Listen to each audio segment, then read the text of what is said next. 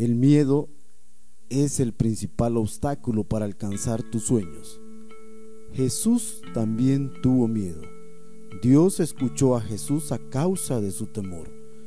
Suplicó con gran clamor y lágrimas al que podía liberarlo de la muerte en el huerto de Hexemaní.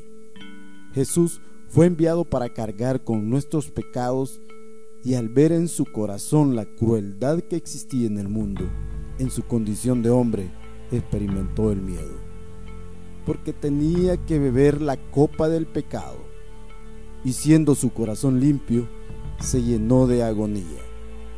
Visualizó no solo la crueldad del pecado en el mundo, sino también la maldad humana con la que sería tratado.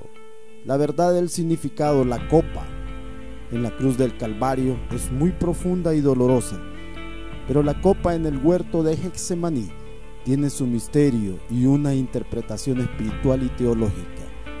En Hexemaní no podemos atribuir el sufrimiento y la agonía de Jesús a una fuerza brutal mientras él oraba, mucho menos cuando fue capturado, pues le dijo a Pedro, mete tu espada en la vaina, la copa que el Padre me ha dado, ¿no la he de beber? Satanás tampoco fue motivo del sufrimiento de Jesús esa noche. Por lo tanto, esta copa en Hexemaní de la agonía de Cristo fue un nivel espiritual que sucedió durante la él oraba entre Jesús y Dios respecto a nuestros pecados. Ahí justamente en Hexemaní Jesús cargó con mi culpa, con tu culpa y todo el pecado, con de todos para llevar con fortaleza después de sentir y visualizar esa triste oscuridad del mundo en sus hombros, para ser luego pisoteado, ultrajado, golpeado y sangrentado a fuertes latigazos que penetraron hasta su carne antes de subir a la cruz. Nuestras mentes jamás lograrán entender por completo lo que Jesús atravesó esa noche, pero entiende nuestras preocupaciones, aflicciones, enfermedades y sufrimientos. Él los conoce en nuestro corazón. Él intercede por nosotros con el Padre. Todos tenemos preocupaciones y adversidades. Nos levantamos día a día con el anhelo de resolverlos. Ponemos un esfuerzo adicional, aunque estemos cansados. Muchas veces perdemos la vergüenza.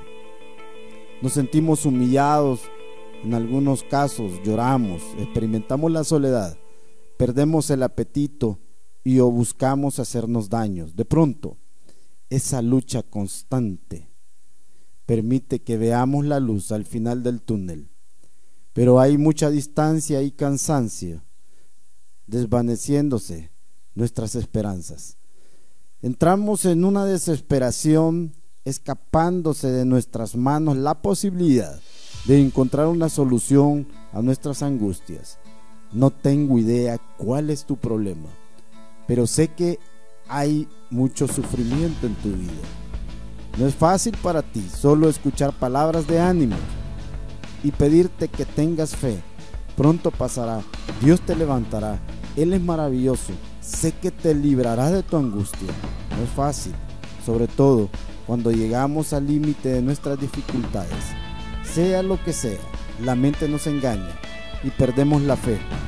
Ponemos en duda hasta la existencia de Dios o lo culpamos por las cosas que vivimos. Quiero desde lo más intenso de mi corazón provocar en tu vida un destello de esperanza.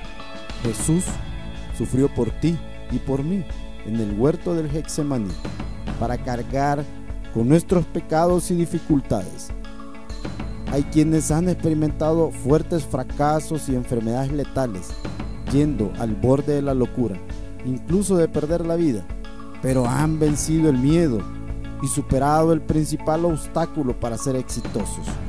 Por eso te hablo a ti, porque sé que eres el próximo en vencer todas las adversidades. El enemigo no será tu barrera, nada más tratará de burlarse de ti. El miedo es lo que debes vencer para entrar en una dimensión diferente donde solo tú y el Señor sabrán cuál es el siguiente paso. En el mundo tendréis aflicciones, pero confiad, yo he vencido al mundo, dice su palabra. Sigue luchando tus batallas. Quiero que sepas que en este momento creo que tú eres valiente. Pon tus cargas en nuestro Señor Jesucristo. Créele, no dudes. Piensa que Él definitivamente tiene un plan perfecto para tu vida. Hay bendición. Declara con tu boca lo que anhelas. Pídele bien. Haz un trato con Él.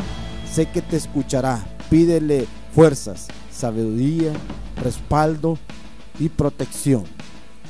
Dios te bendiga.